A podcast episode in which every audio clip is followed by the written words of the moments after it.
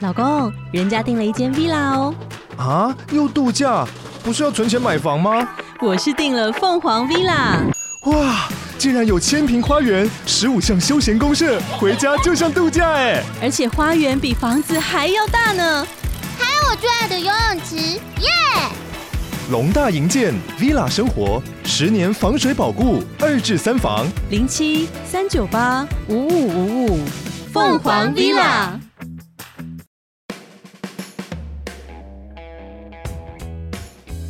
嗨，大家好，我是吕玉峰。那么欢迎回到节目现场。那我们今天很高兴请到的是我辅仁大学的同学，学号是四八七一二零。那他现职呢是信义房屋不动产气研室专案经理曾敬德。阿德经理好。嗨，同学好，各位听众朋友，大家好。对，那曾敬德经理跟我呢是辅仁大学的同班同学。你看这个是不是一个很特别的缘分啊？对啊，绕了一圈又见面了。对，而且我们在大学的时候，我们两个都是品学兼优的好学生。那我在媒体呢，阿德经理呢，现在在信义房屋是可以说是非常非常知名的一个房仲品牌啊。所以，我们今天特别请到他来跟我们聊一聊，就是最近市场上面最热的所谓的三二九档期。我们想问一下阿德经理，就是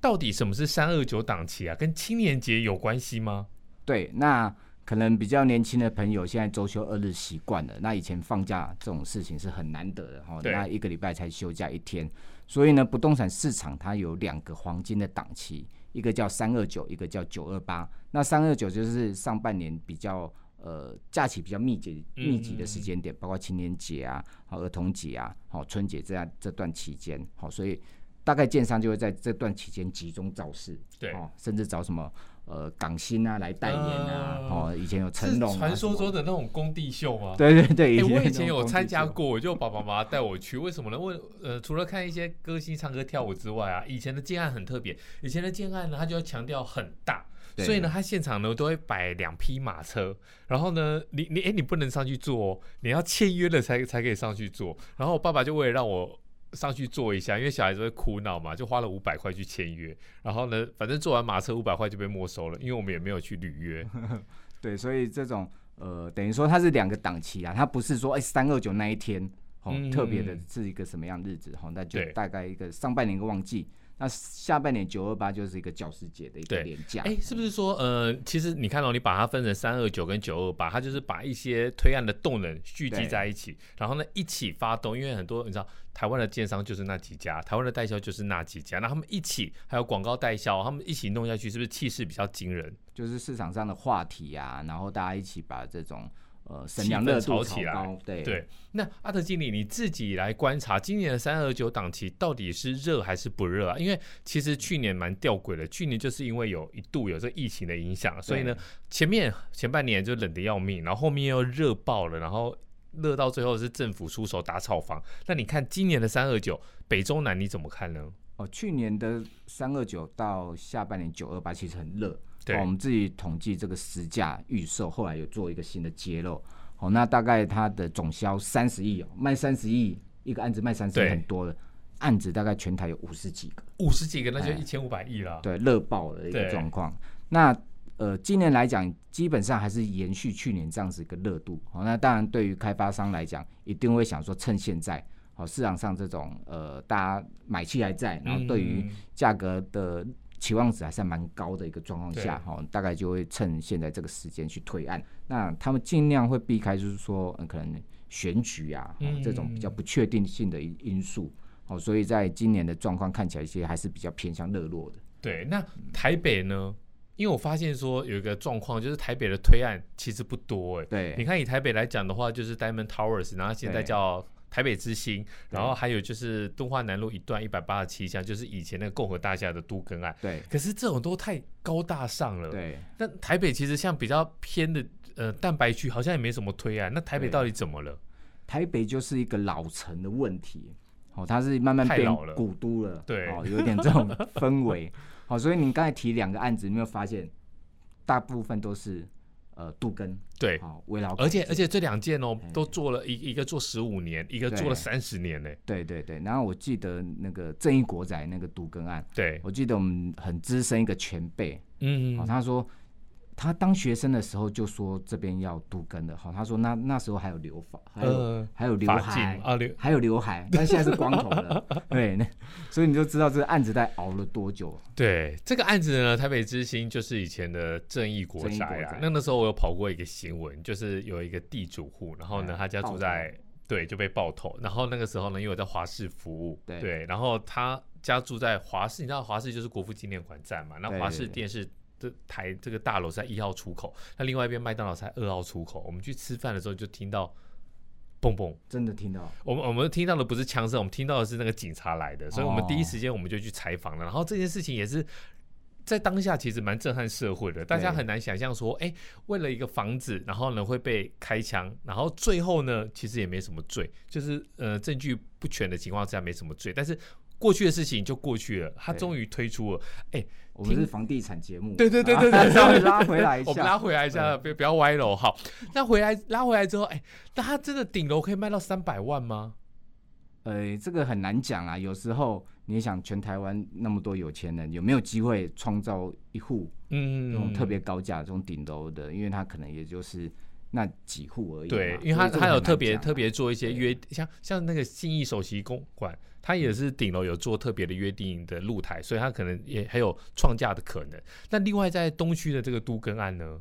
哦，我觉得东区的都更案其实它还是有它的一个卖点，而是且很好，对，哎，然后它的一些设计规划，哦，但是因为都更案它本身上，呃，规划上有一些些先天上的一些，呃，它的一些结构存在，譬如说它可能地主户分回来，嗯、呃，那有一些他想要做很高端的时候，这两个中间可能会有一些冲突，对，阿哲经理讲的比较保守，我们用和平大院来讲好了。对就是呃，和平大院其实有一件很尴尬的事情，我有几个朋友上面的地主户，然后呢，那时候呢，等到要。谈下去要签下去的时候就说好，那前面是很高大上的，就是很高楼的，后面地主户坐后面，那地主就没有没花意啊，就说哎、那这样子我客人来不是从前面，我要从后面小门，那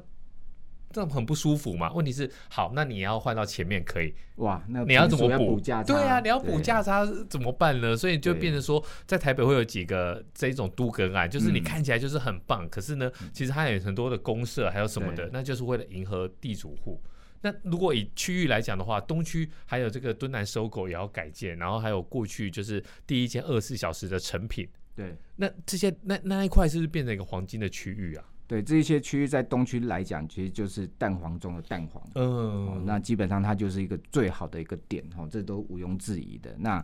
呃，它可能会推出一些比较好的一些豪宅案。如果它真的是很单纯的呃一块速地做开发，我觉得它在价格上应该还是有蛮可以想象的空间。，对，我觉得这这两个案子，我觉得你要看到一字头很难。呃，应该基本上不太容易。对，而且人我哎、哎，我们要跟听众跟观众讲一下，我们的一字头不是十几万哦，是一百多万哦。对，那另外来讲，如果到台中呢，台中其实我们很多朋友之前就是在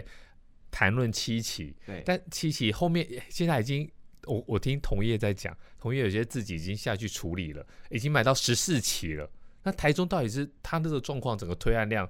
阿德经理怎么看？哦，台中这几年它的一个一手推案量一直在全台湾排名是蛮前面的哈，不对是大概都维持第一、第二名这样子一个状况，所以这个市场它很热。那它要看台中，就要看它的都市发展。那以前嗯只是东区、哦这种比较旧区的发是展，但是其实已经慢慢没落了。它后来变成屯区，嗯哦北屯、西屯啊、南屯的这样一个一个城市发展的一个脉络。是然后到后来呢，你会发现说它有很多的从化区。对啊，而且他从化区为什么？因为我们在台北，我们并不是说天龙国的视野，哎，他对从化区怎么一七八期，对到十四期耶？对，还有单元一、 单元二对啊，对那很那多怎么会从这化么区多嘞？基本上，因为它可能外围的区域，它本身以前有很多的这种呃空地或对者是这种低度利用的啊嗯，那就透过一些市地重划或区段征收，哦，它有一些新的土地释出，可是他们这样子不会就是推案推太多了嘛？因为嗯我稍微看了一下，我发现说很多在地建商或是在地的开发商，他整合了十几年之后，他就到货到给品牌建商。那那这样的话是代表说他看不看好吗？还是他已经翻了太多倍，赚太多了，就先获利了结，先下车再说？我觉得其实每个开发的一种单位团队，它有它擅长的地方。嗯那，有些人他很擅长做前面初期的整合，那就是很厉害的人。哎那这就些土开就真的，我觉得对真的佩服这些他人，就赚他该赚的，而且他没什么、嗯没什么风险嘛，而且我觉得对就成一本也不层一低层。那成本也不高。对，对，那到最后的开发商大型的品牌的，他有能力去创造更高的价格。嗯哎、他只是你只要把我整合好，不要让我就有麻烦，我马不要上有可以纠开纷发。，啊不用像台北之星之 前对，我们买买， 我们 是地产啊对界，对我不要再对讲。所以我们过只去要了过去对了只要他觉得说，哎、合理利润 OK 算得出来，哎、那就是嗯整条产业链来讲，其实还很完整的。对，然后比较特别是，我特别想要请教阿德经理，就是，哎，你不要说台北这些大建商嗯好像很威风，哎，到了台中，你说 联聚这很吃些，品牌，对啊，为什么呢？而且他们的公社啊，就是很难得，就是真的，他也很少曝光公社，那也都是有住户流嗯传出来，或者我们群主才看到。对那为什么台中在地建商的本下那么重啊？我觉得就是他们很第一个经营很久，他们知道在地的口味，对，哦，那他们愿意在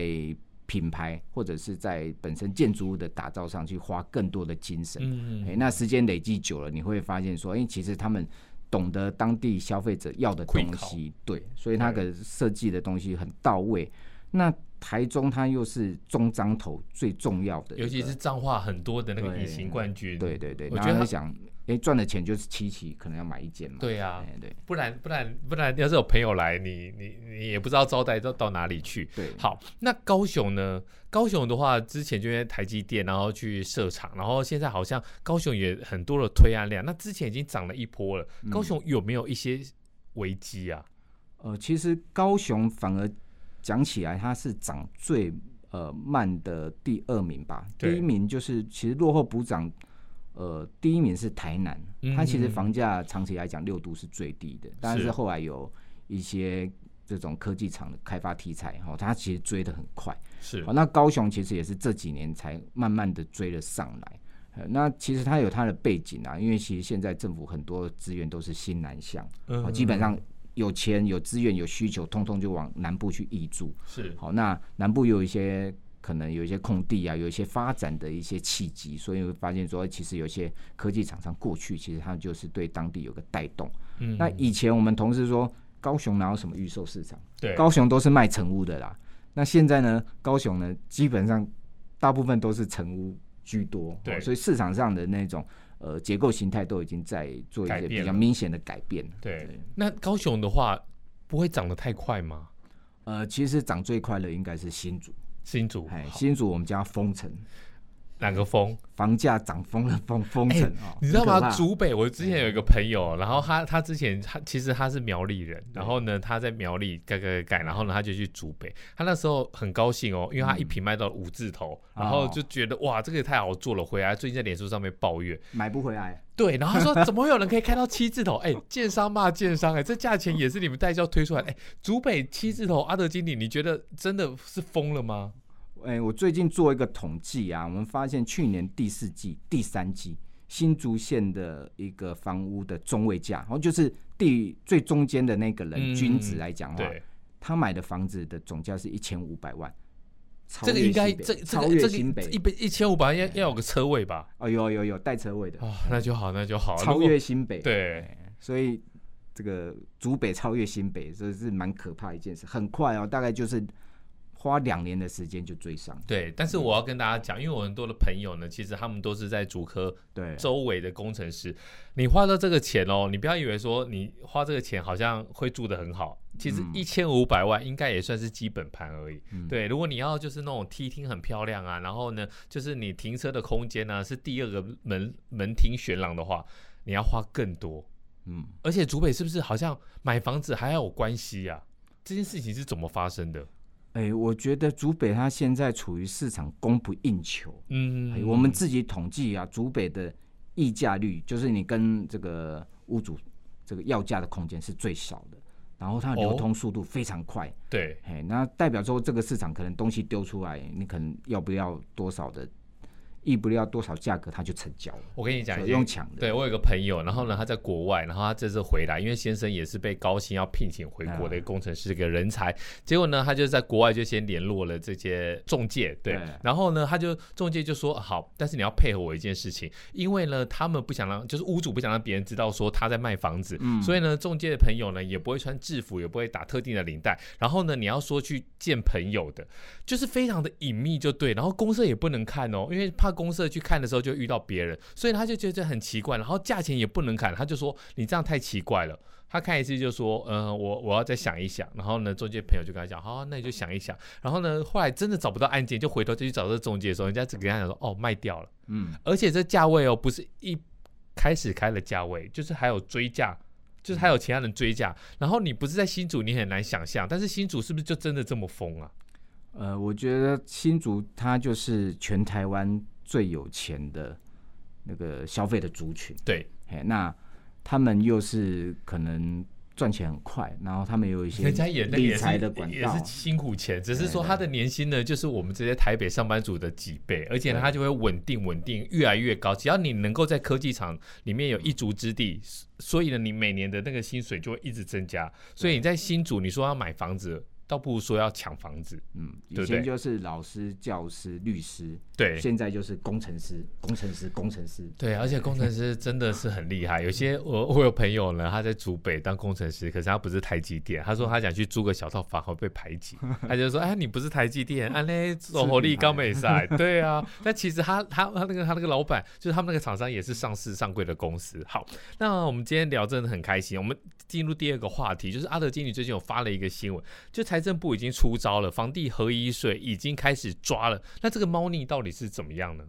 呃，这个很蛮特别的哈，因为我们查了很多的，包括财政部网站、国呃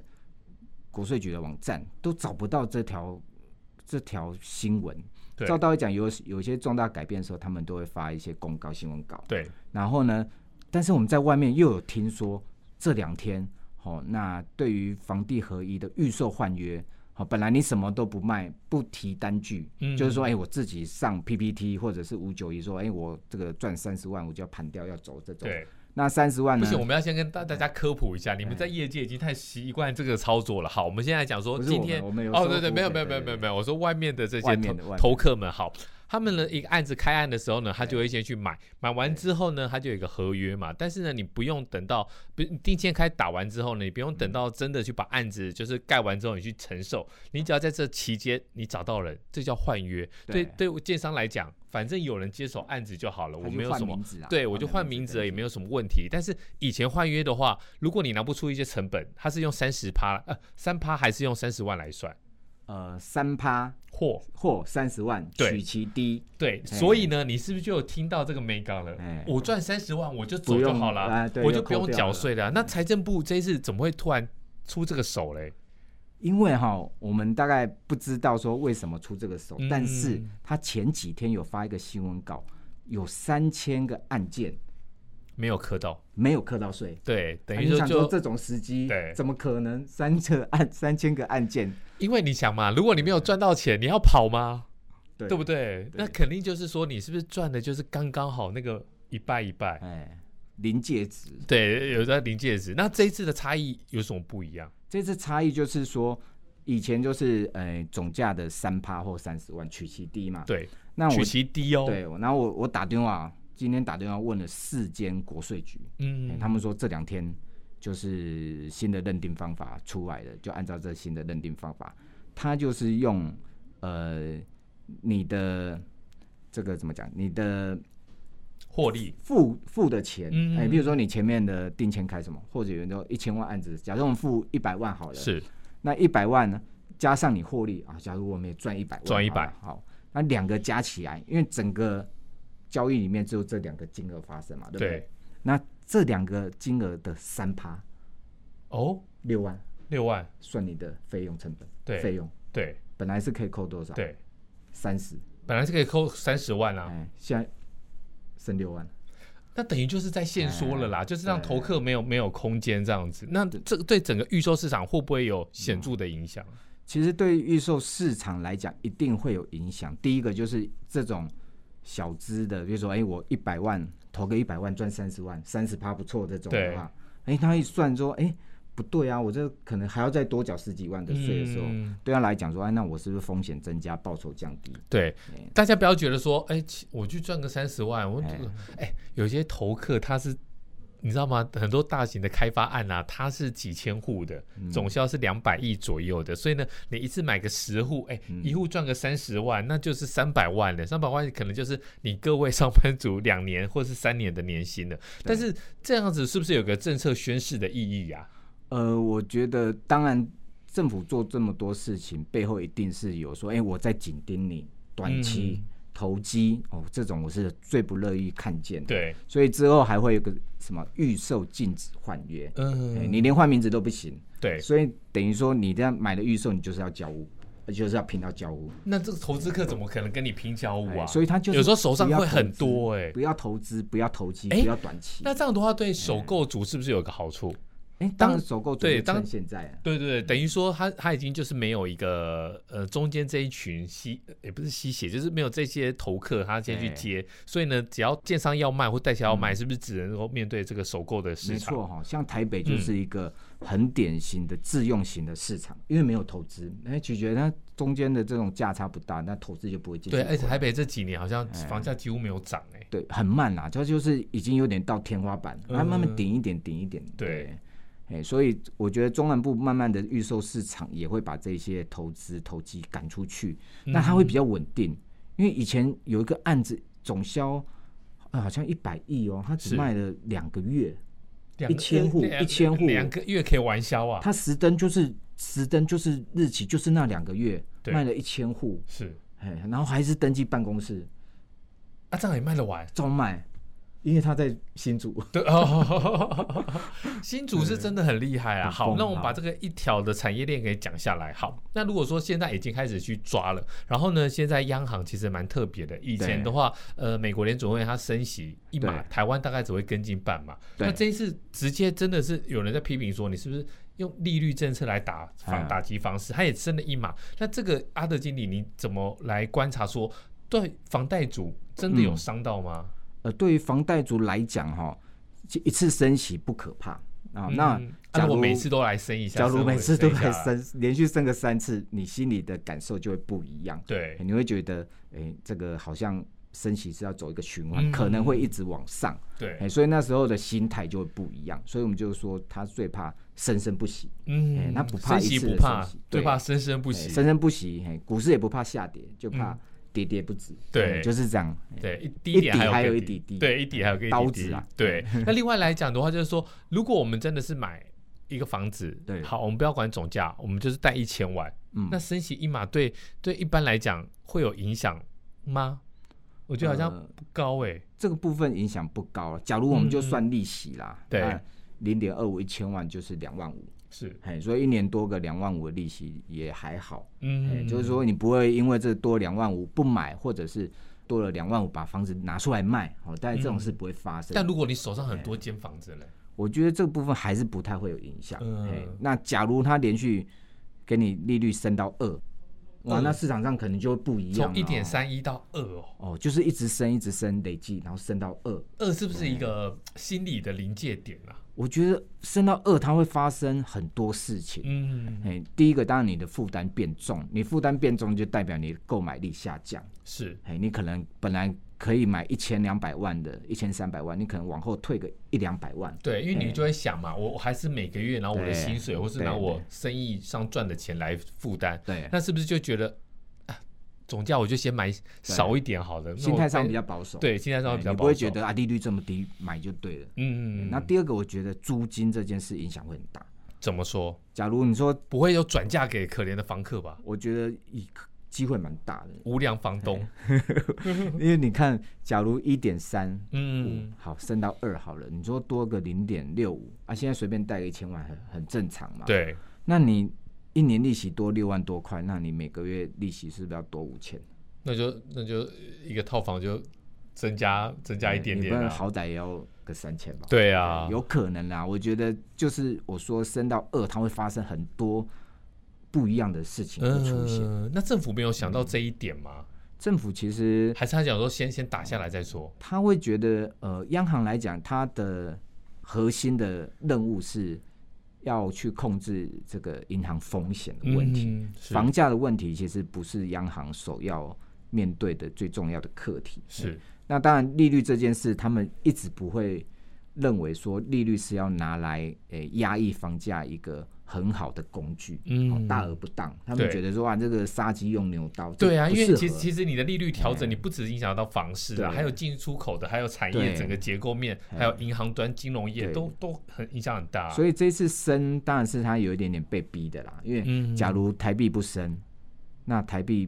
弱势的时候是，贬值的时候，那你进口的东西是不是就变贵了？，对，哎，不利这个进口嘛，是利出口不利进口对。那现在的通膨压力又这么大，嗯你，说原物料什么都在涨，然后对啊王最小玉也近打是一下就喷了，对啊，对所以，所以其实央行也是不容易处理这件事情啊。但是对于整个成屋市场来讲，嗯，真的会有一些比较大的变动吗？我觉得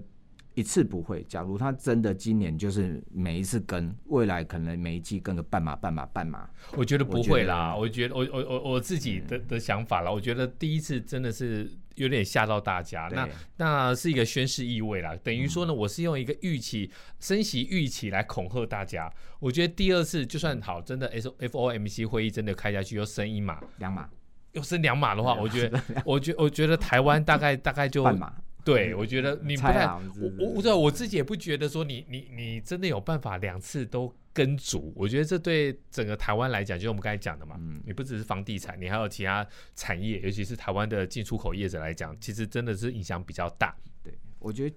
他这一次升一码有他的背景，嗯因为他前两年降了那一码，